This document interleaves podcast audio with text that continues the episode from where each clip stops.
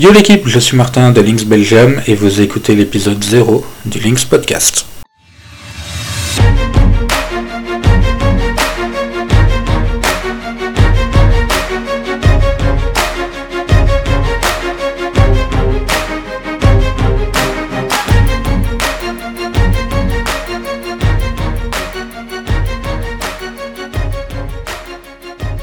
Donc tout d'abord, avant de passer au sommaire de ce podcast, euh, je tenais à vous remercier d'écouter cet épisode 0, euh, qui est un épisode pilote. Euh, donc j'attends avec impatience vos retours, qu'ils soient sur le fond, sur la forme. Donc s'il y a des problèmes techniques, si vous trouvez que c'est trop long, trop court, si je développe pas si on ne comprend pas, si je suis flou dans mes explications, n'hésitez pas à le dire. C'est la première fois de ma vie que j'anime un podcast seul. J'essaye l'exercice. On verra si ça plaît ou pas, mais surtout euh, j'aimerais avoir vos retours pour que vous me disiez évidemment euh, ce que vous avez aimé, ce que vous n'avez pas aimé surtout. donc voilà, je vous remercie tous. On va essayer de ne pas faire trop long. J'aimerais bien ne pas dépasser les 20 minutes. On va voir si c'est possible. Et on va y aller. Et donc euh, on va commencer tout de suite avec le sommaire.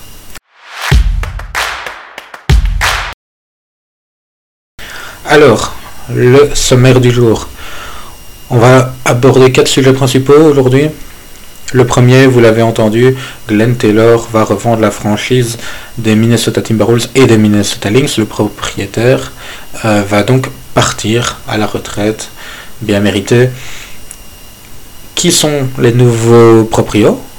Est-ce que Minnesota va être délocalisé? Enfin, les deux franchises du Minnesota vont-elles être délocalisées? On va en parler dans quelques minutes. On reviendra aussi sur la draft, la draft euh, lors de laquelle les, Lynx ont euh, drafté Renaya Davis avec leur pick 9. On reviendra sur le training camp qui commence demain, donc le 25 avril 2021.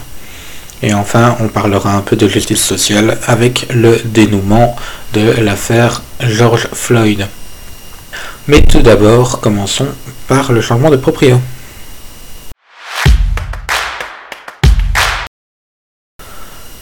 Alors, changement de proprio dans le Minnesota, c'était la grosse info de ces derniers mois, Glenn Taylor s'en va. Il revend ses deux franchises. Il revend les Minnesota Lynx. Il revend les Minnesota Timberwolves.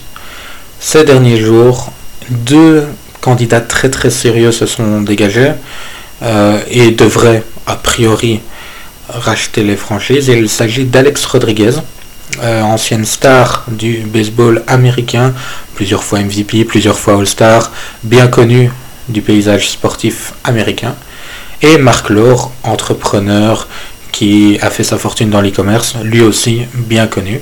Les deux investisseurs vont racheter la franchise pour 1,5 milliard de dollars. Alors, la racheter, ça ne veut pas dire être directement en poste. En effet, le deal serait que pendant deux ans, donc jusqu'en 2023, Glenn Taylor reste en place et les deux investisseurs seraient minoritaires et ils reprendraient pleinement la franchise, les franchises, du coup, euh, d'ici 2023. L'occasion pour eux bah, de comprendre le rôle, euh, aussi de ne pas bouleverser les effectifs, ne pas bouleverser les staffs inutilement parce que euh, ils ne les connaissent pas, donc ils vont avoir deux ans pour observer et pour voir comment les choses fonctionnent, pour aussi peut-être amener de nouvelles idées à l'avenir. Donc la première question, évidemment, quand on parle changement de proprio, toujours la question qui inquiète les fans, est-ce qu'il va y avoir une délocalisation? Est-ce que les Lynx vont partir à Seattle et faire une deuxième franchise à Seattle? Est-ce que les Wolves vont partir à Las Vegas et devenir une franchise NBA Las Vegas? Bon, alors je vais mettre un stop à tout ça tout de suite. A priori, il n'y aura pas de délocalisation. Raison principale, il faut que la NBA approuve euh, une euh, délocalisation avant que ça se fasse. Or, la NBA n'a aucun intérêt à en approuver une dans les années à venir. Pourquoi? Simplement parce qu'ils sont en train de travailler sur une future expansion de la ligue. Ils veulent vendre euh, une place pour une équipe à Seattle, ils veulent vendre une place éventuellement à Las Vegas. Je sais qu'on avait parlé de Mexico, je sais qu'on avait parlé de Montréal aussi. En tout cas, ils veulent faire monter les prix. Les villes vont devoir payer cher pour avoir une franchise en NBA. Si une franchise comme les Timberwolves se retrouvait gratuitement, entre guillemets, euh, sur le marché, si une franchise euh, comme les Timberwolves était sur le point d'être délocalisée, ben évidemment ça fait baisser le prix des futurs slots disponibles pour euh, de nouvelles équipes NBA. Donc la NBA d'un point de vue business n'acceptera pas que les Timberwolves soient délocalisés. Il faut aussi savoir que le basket dans le Minnesota ça fonctionne très très bien. Euh, parce que le Minnesota est une terre de basket. Et puis enfin, il faut savoir que Glenn Taylor, donc qui est un amoureux du Minnesota, euh, a rajouté dans le contrat des clauses qui obligent les racheteurs des deux franchises à investir dans le Target Center, dans Minneapolis, etc. On voit mal des gens investir des millions dans euh, la ville pour délocaliser. Donc pour toutes ces raisons, principalement liées à la NBA, mais qui impactent aussi les Minnesota Lynx, euh, les deux franchises de Minnesota devraient rester à Minneapolis encore plusieurs années. En tout cas, jusqu'à 2023, c'est acquis. Après 2023, a priori, il n'y aurait pas non plus de mouvement. Il faut savoir que Cheryl Reeve a pu euh, s'entretenir avec euh, les deux futurs nouveaux propriétaires, Alex Rodriguez et Mark Lore, ils étaient d'ailleurs présents lors de la draft WNBA, dans la draft room, avec le staff des Lynx. Elle a pu leur exposer euh, sa vision de l'avenir de Minnesota. Ils ont pu parler de la manière dont ils voyaient le développement de la franchise, et notamment du co-branding, c'est le terme qui est utilisé par Cheryl Reeve, entre les Lynx et les Timberwolves, c'est-à-dire l'idée de faire des Lynx et des, et des Timberwolves de marques qui communiquent énormément ensemble. On l'a vu euh, notamment avec l'affaire George Floyd récemment. Les communiqués de presse sont signés Lynx and Timberwolves. On sait qu'ils partagent euh, des sponsors, on sait qu'ils partagent des, euh, des locaux, évidemment, des ressources humaines. Le but, c'est vraiment que les deux franchises soient associées sur tout un tas de projets et pas qu'on ait une franchise féminine qui est totalement séparée de la franchise masculine. Euh, le but, c'est vraiment que les deux euh, équipes travaillent ensemble. Donc, comme je vous ai dit, Alex Rodriguez et Marc Laure étaient présents pour la draft. C'est d'ailleurs l'occasion de faire une petite transition la draft des Minnesota Lynx.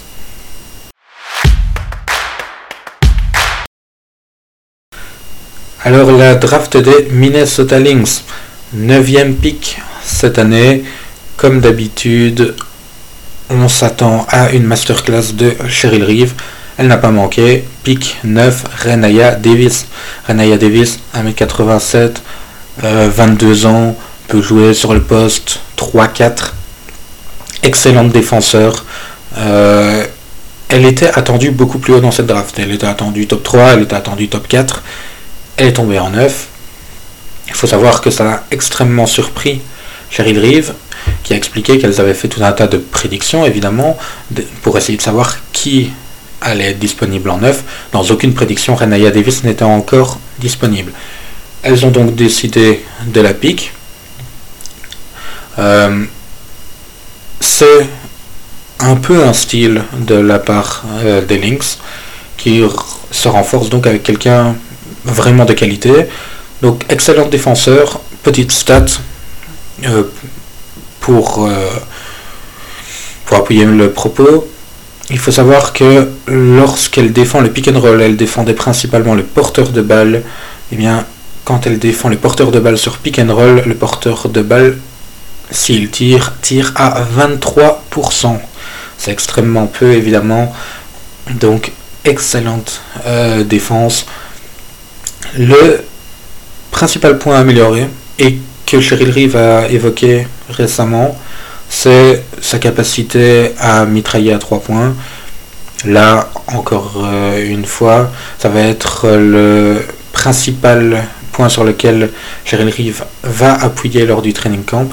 Le but, c'est que Renaya Davis devienne une menace à 3 points. Excellent, euh, excellent défenseur, un peu playmaker, très athlétique, et en plus un shot à 3 points, ça devient vite indéfendable.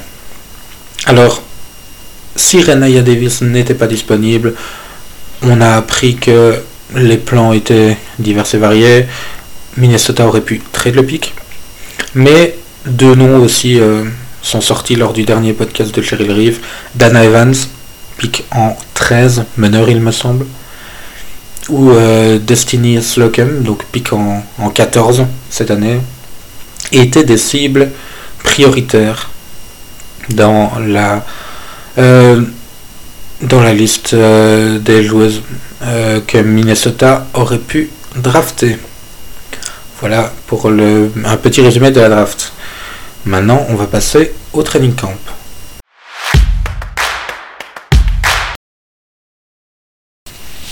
Alors, le training camp. Le training camp qui commence demain au moment où je tourne, on est le 24 avril, le training camp commence demain.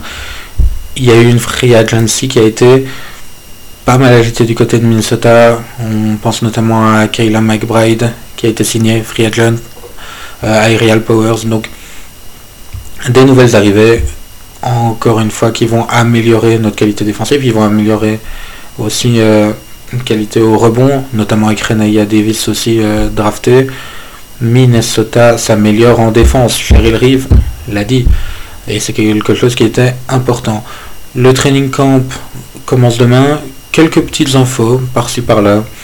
Euh, Nafisa Collier, qui est toujours en Europe, à Montpellier, arrivera plus tard.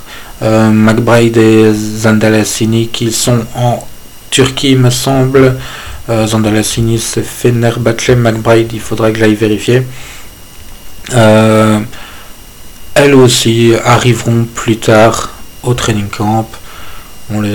C'est toujours le problème avec les joueuses qui sont actuellement en Europe.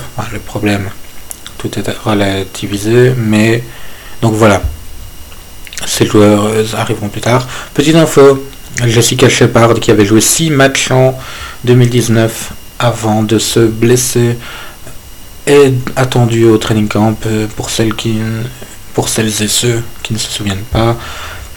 Euh, Jessica Shepard, pivot, intéressante, vraiment intéressante, euh, qui a du handle, qui défend un peu, assez grande. Il n'est pas sa taille là sous les yeux, mais voilà, joueuse intéressante qui revient. Euh, vous pouvez retrouver la liste complète des participants au training camp sur le site des links. Enfin, pour finir, on va parler un peu de justice sociale.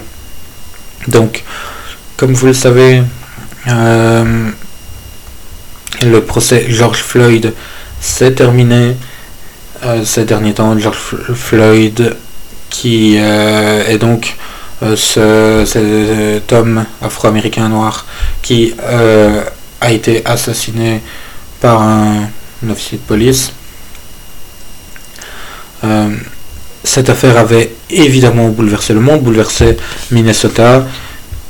Cheryl Reeve a fait une déclaration, notamment en disant que il ne faut pas croire que c'est une histoire uniquement de pommes pourries.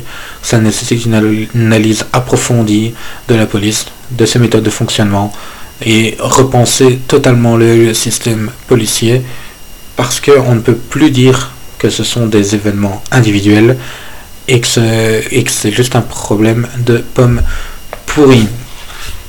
Il est Timberwolves et les Minnesota Lynx qui ont aussi fait une déclaration à ce sujet. Je vais juste la chercher en vitesse. Hop, hop, hop. Voilà. Donc, euh, les Minnesota Lynx et les Minnesota Timberwolves qui ont fait une déclaration euh, commune. Comme je vous ai dit, le but c'est de communiquer ensemble sur tout un tas de sujets. Je vais vous la lire. Il y a un an, George Floyd a été assassiné, causant une douleur inimaginable et un traumatisme pour sa famille, pour la communauté de Minneapolis et euh, les communautés à travers le pays. Nos pensées sincères sont allées avec la famille Floyd depuis cette tragédie injuste. Au cours de notre histoire, les inégalités raciales et sociales ont gangréné notre société. Nous espérons que la décision d'aujourd'hui servira de pas en avant, mais ça ne soulage pas la douleur physique et émotionnelle dans un, dans un environnement où le racisme systémique existe. À notre communauté BIPOC, donc euh, les Noirs, les indigènes et euh, les personnes de couleur, les Timberwolves et les Lynx euh, annoncent rester engagés pour influencer le changement, promouvoir les actions qui auront de l'impact et euh, un impact positif dans la lutte contre le racisme et utiliser notre plateforme pour aider à guérir, à s'unir à la poursuite de la liberté et de la justice pour tous. Message commun des deux franchises Minnesota Lynx, Minnesota Timberwolves à propos des problèmes euh, des problèmes de racisme et euh, de racisme particulièrement au sein de la police aux États-Unis.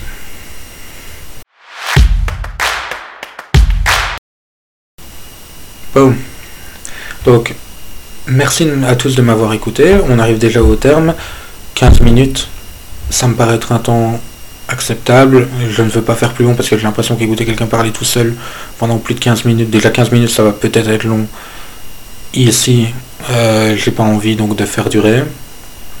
Euh, si vous avez des remarques, euh, des commentaires, des critiques sur, la, sur le fond euh, du podcast, sur la forme, la manière dont j'aborde les sujets, peut-être que je fais trop de répétitions, peut-être pas peut-être que je n'explique pas assez bien, ben, n'hésitez pas à m'en parler, soit en m'envoyant un message sur @minnesotalinksbe, soit en mentionnant euh, soit en me parlant sur Discord, pour ceux qui m'ont sur Discord, sur le Discord de Swish Swish. Euh, et donc, et donc voilà, je vous remercie de m'avoir écouté et je vous souhaite une bonne journée et une bonne pré-saison qui commencera bientôt avec nos équipes WNBA.